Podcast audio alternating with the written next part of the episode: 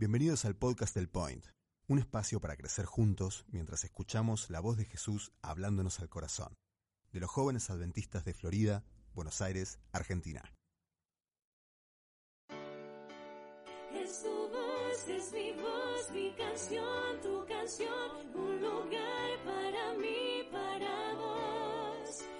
Es tu Dios, es mi Dios, digno de adoración, y unidos alzamos la voz.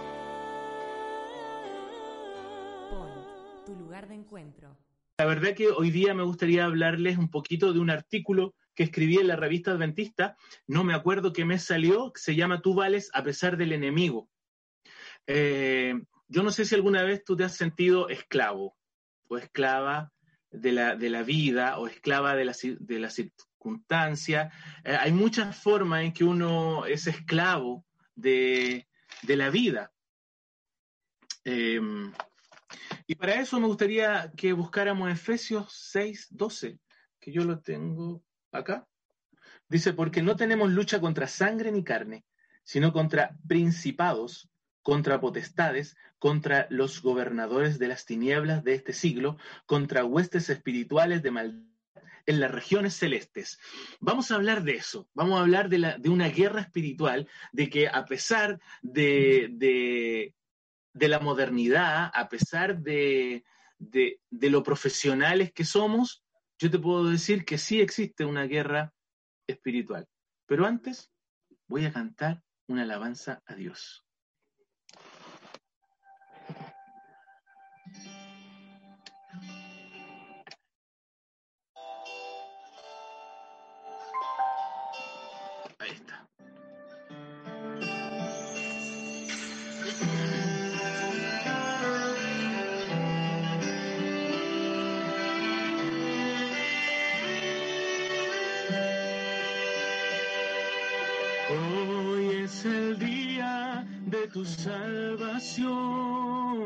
Salvación. Es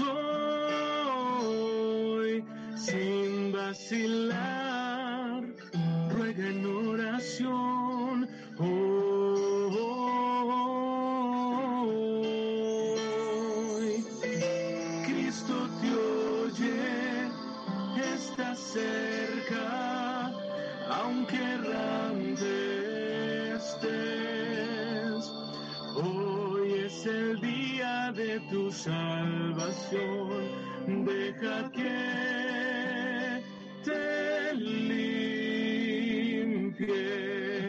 Dios.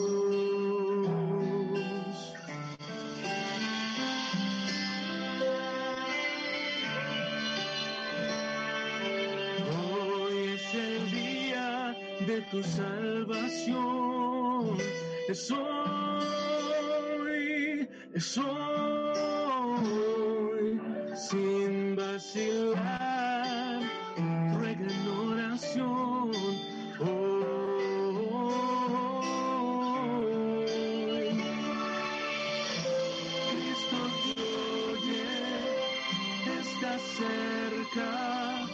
aunque errante.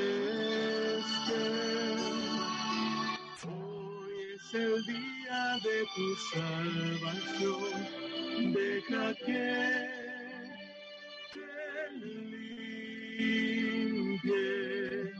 Dios. Deja que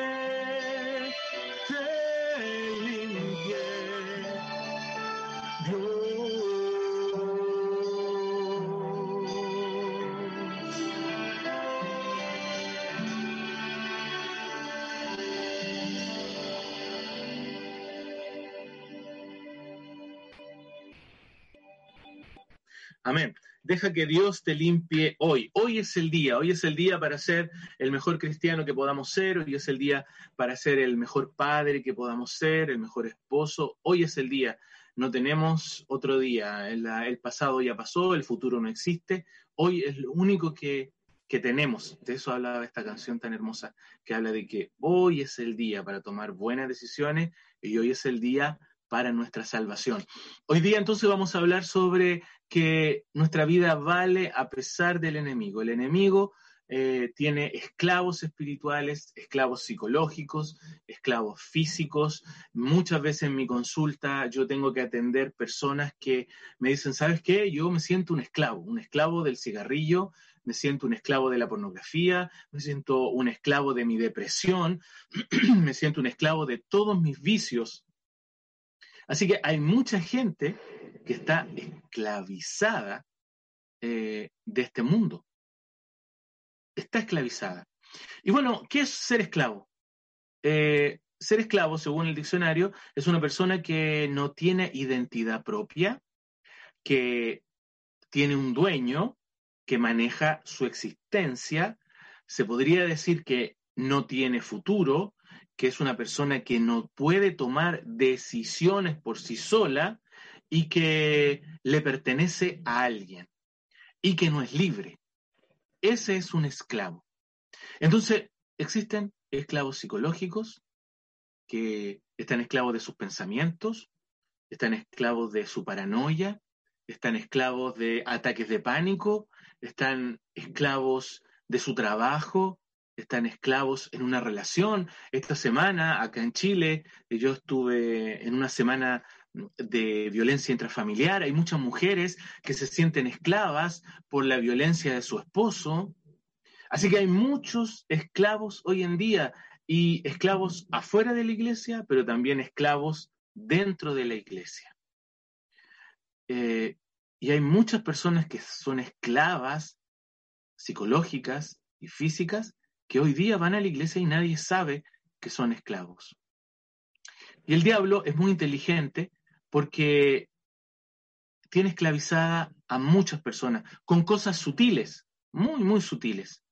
Em, por ejemplo, me, acuerdo en este momento, yo estaba trabajando en un colegio y estaba haciendo un taller y de repente vi que en el fondo de la sala estaban dos alumnas jugando, haciendo algo ahí, no estaban poniendo atención a la clase, y yo me acerqué a ellas y una se me miró y se puso a llorar, pero desconsoladamente. Entonces yo le pregunto qué, qué le pasaba a la alumna. Entonces ella me dice que ellos, estaban jugando a un juego donde eh, ellos tenían que poner un lápiz en una cruz y ponían sí o no. Y el lápiz se movía solo. Entonces ellas pusieron en juego si el profesor Rodolfo, en este caso que era yo, se iba a morir este año y el lápiz tenía que apuntar al sí o al no. Y ellas me cuentan que el lápiz se mueve solo y pone que sí. Entonces ellas entraron en pánico, se asustaron porque vieron que el lápiz había, había apuntado a, responder la pregunta que sí, que yo el 2017 me iba a morir bueno, estamos en el 2020 y todavía no, no, ha llegado mi tiempo. Eh, juegos así, tan sutiles, tan infantiles, tienden a, a, esclavizar a las personas. Está la Ouija, el tarot, tantos detalles que el enemigo tiene dispersos en todo el mundo para tener esclavos espirituales. Incluso hay presidentes que no toman decisiones sin antes ir a una tarotista hay, gente muy importante en Chile que, tiene su, su, vidente eh, preferido antes de tomar decisiones. Imagínate, antes de tomar una decisión gubernamental, alguien tiene que acudir a un alguien que ve el tarot, alguien que ve cosas espirituales que aparentemente bueno, yo además de, psicólogo, soy sociólogo, estudié dos carreras y la sociología decía, pronosticaba que iba a llegar, el, iba a llegar la muerte de lo espiritual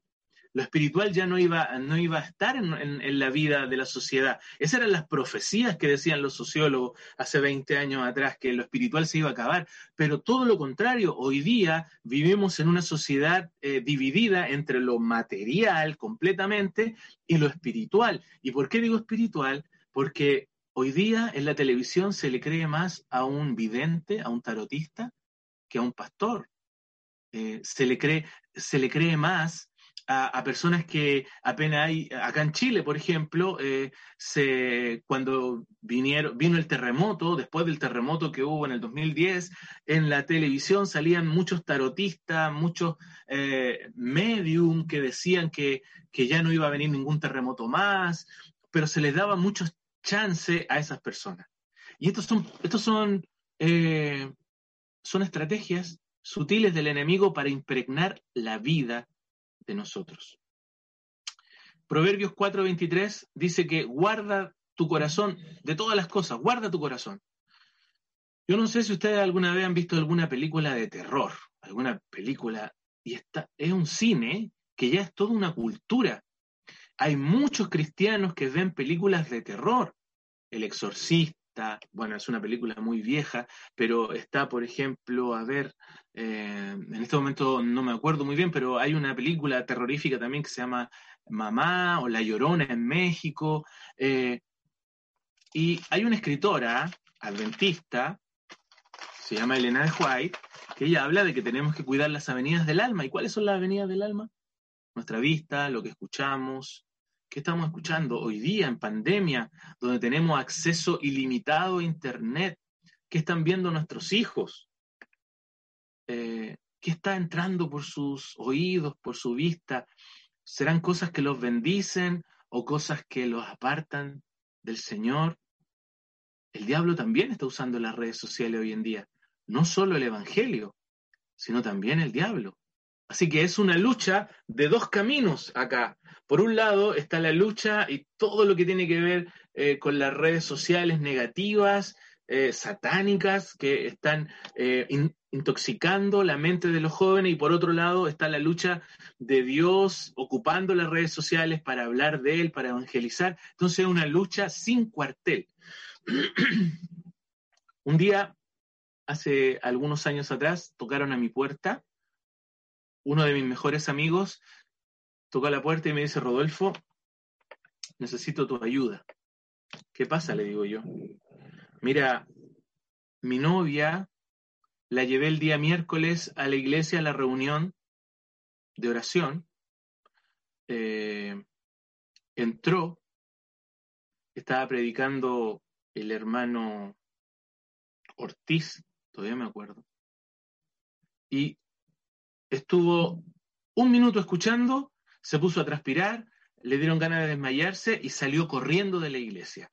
Yo la, alcancé a, tomar y me dijo, no, no, yo no quiero entrar a tu iglesia nunca más, no quiero, no quiero, no quiero. Se fue a la casa y entró en coma, eh, entró en un shock, un coma ahí. Eh, llamaron al, a un médico, el médico la revisó, dijo, sé que esta niñita no tiene nada, no sé lo que puede tener. Em, así que bueno, le vamos a dar algún medicamento, usted avíseme cuando despierte, pero la verdad que no está totalmente sana, lo único, no sé, está desmayada, quizás le bajó el azúcar o algo, pero el doctor no tuvo explicación y se, se fue. Esa noche, me dice mi amigo, me cuenta, en mi casa esa noche, esto es algo que si hay algún profesor de biología, si hay algún físico que está viendo esto, algún, no sé, algún científico, no sé si va a poder creer lo que yo le voy a decir ahora, pero esta niña en la noche empezó a flotar en la cama. No sé cómo se podrá flotar, quizás poniéndole unos imanes abajo y imanes en el cuerpo, no, no, o, no sé de, qué otra forma se podría flotar, pero mi amigo me dice, eh, Rodolfo, y mi novia se puso a flotar en la cama. Así que nosotros entramos en shock y, y, yo la tomé de los, de, los, de los pies, mi mamá la tomó del estómago y la bajamos. Y ahí entendimos que esto no era un problema psicológico ni nada de eso, que era un problema espiritual. ¿Por qué? Porque ella empezó a hablar, ella empezó a hablar con una voz de hombre. Así que ahí ya nosotros descubrimos que era un problema totalmente espiritual. Y así que yo vengo a buscarte porque yo necesito que vayamos a orar por ella. Entonces yo, yo quiero que usted me entienda, que no me critique, no me juzgue eh, en esta noche. Y, y, yo le dije, no, yo no voy. No, ¿por qué no invita al pastor o al primer anciano? Porque ¿qué tengo que ver yo? No, prefiero yo que vaya gente profesional eh, espiritualmente o más preparada espiritualmente, obviamente un pastor, el primer anciano, y mi amigo me dice que no, el pastor me dijo que no tenía el don, así que él no, no podía ir, no tenía el don de, de sacar espíritu, así que que buscar a otra persona, pero él no tiene ese don. Bueno, mi amigo desesperado fue donde el primer anciano, el primer anciano no estaba, estaba de viaje, y qué mejor idea para mi, mi, amigo que ir a buscarme a mí. Así que me fue a buscar y yo le dije, mira, yo espiritualmente no, no sé si estoy como para una situación así. Eh, quizás, le dije yo, posiblemente es algún trastorno de la personalidad que puede tener tu, tu novia. Quizás una depresión psicótica porque la depresión psicótica empiezan a ver, a escuchar cosas. Entonces, y, o capaz incluso le dije yo, pero él me dice, pero mira, si cambió la voz, puso una voz de hombre. Bueno, le dije yo, seguramente es, un trastorno que se llama eh, personalidades múltiples, que hay personas que empiezan, cambian sus personalidades, y yo tratando de racionalizar para no ir. y acá hago un paréntesis, hermanos. Cuando usted es muy profesional, cuando usted es tan capo, tiene tantos estudios, ¿sabe lo que pasa en su cerebro? Usted no deja que Dios actúe en su vida. Porque usted es tan profesional, es tan capo, que limita la obra de Dios. Y yo estaba, eh, yo lo único que hacía era sacar conclusiones psicológicas porque yo no quería ir y no pensaba que fuera así, porque algo espiritual, uno cuando es muy profesional, cuando es un ingeniero, trabaja en una empresa, eh, no sé, cuando es médico, estas cosas espirituales, uno como que le cuesta creerlo, porque algo que quizás debería quedarse encerrado en la iglesia, entre las cuatro paredes. Así que yo me negaba a eso. Y un consejo al pasar, no sea tan profesional que impida que Dios haga milagros en su vida. Bueno, decidí ir a pesar de todo lo que yo pensaba y de mis miedos. Llegamos a la casa, era una casa de campo muy, muy grande, donde vivía ella, eh, y el timbre estaba afuera, ella estaba en la última pieza atrás y yo voy a tocar el timbre para entrar y escucho un grito de atrás, un grito de ella diciendo que no entremos. ¿Cómo supo que nosotros estábamos afuera? No lo sé. Pero ella sabía que nosotros veníamos. Entramos. Mm, yo, eh, no me juzgue, ahí a todas las personas que están viendo en YouTube, yo me quedé atrás porque me dio miedo. Obviamente. Dio miedo, yo estaba aterrorizado. Y mi amigo iba adelante, así que yo me gané atrás de él eh, y llegamos a donde estaba ella, ella estaba ya en, sentada con una voz muy gruesa, enfrenta a mi amigo y lo primero que le dice es que mi amigo reacciona, reacciona con miedo y me dice, vamos a orar, vamos a orar, me dice a mí. Entonces, ella empieza a hablar, a hablar en una voz eh, como de hombre, era otra persona, totalmente, otra persona. Entonces yo empecé a decir, oh, esto no es un trastorno de personalidad, empecé a pensar yo, es otra cosa. Así que eh, ella se levanta y toma a mi amigo, y esto, ojalá que nunca le pase a usted, a los que están viendo por YouTube. Esta mujer le empezó a decir todos sus pecados a mi amigo todos. Yo no sé cómo reaccionaría usted si alguien le empezara a decir todos sus pecados en su cara, los pecados más secretos que tiene usted. ¿Cómo reaccionaría? ¿Sabe usted que el diablo lo sabe? Nosotros tenemos la garantía que el diablo no puede leer nuestros pensamientos. Sin embargo, como psicólogo, le digo que su conducta es el reflejo de sus pensamientos. Así que es muy fácil para el diablo saber lo que usted piensa, a pesar de que no tiene la garantía de leer nuestros pensamientos, pero por la solo conducta suya sabe lo que usted piensa. Eso es muy sencillo. Entonces le empezó a decir todos sus pecados. Y mi amigo se empezó a querer desmayar de la impresión. Mi amigo se, se suelta y yo me escondía atrás de mi amigo porque no quería que ella me mirara y me dijera todos mis pecados. Así que yo me escondí, me escondía, me escondía atrás de, de mi amigo hasta que en un momento ella fijó su mirada en mí. La fijó. Y como yo ya había visto lo que había hecho, y tampoco soy tonto, antes que ella me dijera algo, lo único que alcanzó a decirme es, el con lentes me tiene miedo. Y claro que sí, yo le tenía miedo, pero hasta ahí la dejé hablar, porque tampoco no quería que, que, mi amigo y los que estaban ahí presentes supieran cuáles eran mis pecados.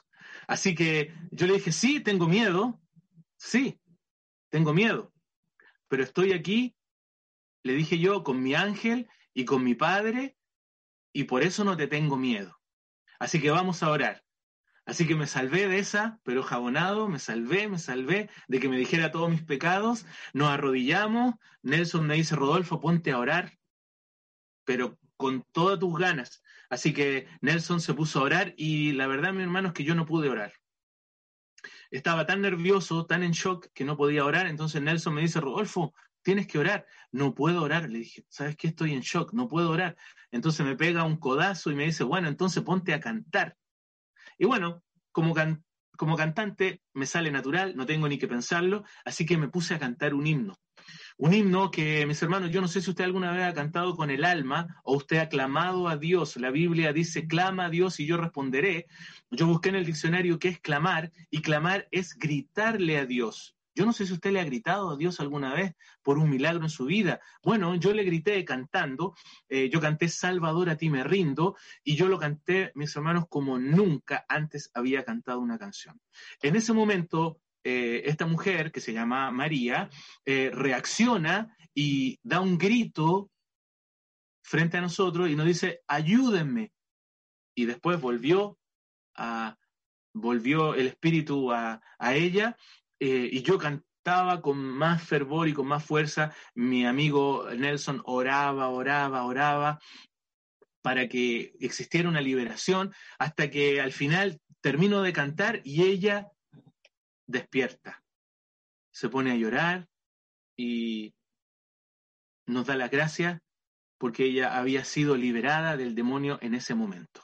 Entonces yo, como, como mi curiosidad mi curiosidad psicológica, le digo, María, cuando tú estás poseída, ¿qué pasa en tu mente? ¿Qué sientes tú? Mira, me dice, yo me siento un esclavo, una esclava. Me siento una esclava dentro de un túnel que no tengo salida. Y ahí estoy eh, eh, acostada en ese túnel, eh, me siento atada de manos, encadenada, me siento como una esclava en ese lugar y, de repente lo que sabe es empecé a escuchar una melodía, empecé a escuchar una canción y ¿sabes lo que produjo eso? Me produjo tanta paz dentro de ese tormento espiritual que yo tenía, escuchar esa canción y yo salí corriendo en ese túnel y de repente vi una luz, como dice al final del túnel, y corría y corría para poder escuchar esa canción lo más que, más fuerte que pudiera hasta que pude salir del túnel o de, de esa oscuridad. ¿Y saben lo que vi? Los veo a ustedes dos, tú cantando, Nelson orando por mí, en la muralla de mi pieza, yo no sé si ustedes han, visto, han escuchado cómo hacen las barras bravas. Y veo que la pieza estaba llena de caras de demonios que gritaban como si fuera un estadio, gritaban como si fuera una barra brava, gritaban diciendo, María es nuestra, María es nuestra pero así era un torbellino, era una cosa, una locura, era como estar en un estadio, así gritaban los demonios. Y eso era en el lado de la pared. Y me doy vuelta y veo algo que me impresionó. Yo creo que acá usted que me está viendo por YouTube, tome nota incluso. Y me doy vuelta y veo un solo ángel, uno. En la pared habían cien y en este lado había un solo ángel y con una voz muy calmada, muy calmada, dijo, María es libre por la sangre de Jesús. Y se lo voy a repetir. María es libre por la sangre de Jesús. Y sabes que me impresionó tanto la amabilidad, la tranquilidad de ese ángel, porque en ese momento el ángel me acarició mi cabeza, como, como, ese, como un papá que acaricia a su hijita diciendo, María es libre. María es libre y libre por la sangre de Jesús. Mis hermanos, yo me quiero despedir en esta noche cantándole el himno que yo canté para que María fuera liberada. Y si tú en este momento te sientes esclavo de algo, te sientes esclavo de, en tu trabajo, te sientes esclavo de alguna, de alguna adicción, te sientes esclava porque tu esposo te está violentando, te sientes esclavo porque alguien te está violentando, te sientes esclavo porque estás en la pornografía o te sientes esclavo porque estás en depresión, yo te quiero decir que eres libre de Jesús. Jesús dio todo lo que tenía para que tú fueras libre en la cruz. Jesús ya no puede hacer nada más para que tú seas libre, lo entregó todo.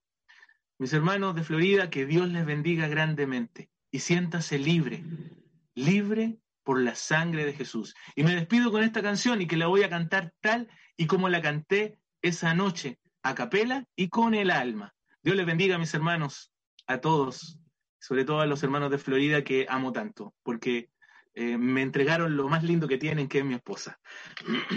Así que ahí va la canción. Salvador, a ti me rindo Obedezco solo a ti, mi guiador, mi fortaleza.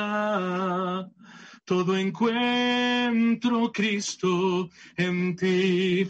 Yo me rindo a ti. Yo me rindo a ti. Mis flaquezas, mis pecados, todo rindo a ti. Que Dios les bendiga. Me gustaría hacer una oración para terminar eh, esta pequeña reflexión que quería en, el día sábado. Eh, para todos nosotros como cristianos que somos libres, libres por la sangre de Jesús. Entonces ahí donde estás, Inclina tu rostro, que vamos a orar. Padre nuestro que estás en los cielos, santificado sea tu nombre. Señor, te doy gracias porque somos libres. Gracias porque tú lo diste todo para que seamos libres en tu sangre. Gracias, Padre, porque podemos ser libres de la depresión, podemos ser libres de la angustia, de los ataques de pánico. Podemos ser libres, Señor, en este momento de las tristezas de este mundo, porque tú prometiste que tenemos un futuro glorioso. Padre, hay alguien hoy día en YouTube que está viendo esto y que se siente esclavo, esclavo de quizás de algún vicio, esclavo de alguien. Te pido, Señor, que en este momento tú la liberes, tú lo liberes de esta esclavitud, que Él se someta, Señor, a tu poder y que ese ángel que le dijo a María que era libre pueda ir donde está esta persona. Tome su cabeza, y le diga, hijo, hija, tú eres libre por la sangre de Jesús. Gracias Padre por este día sábado, por Jesús. Amén.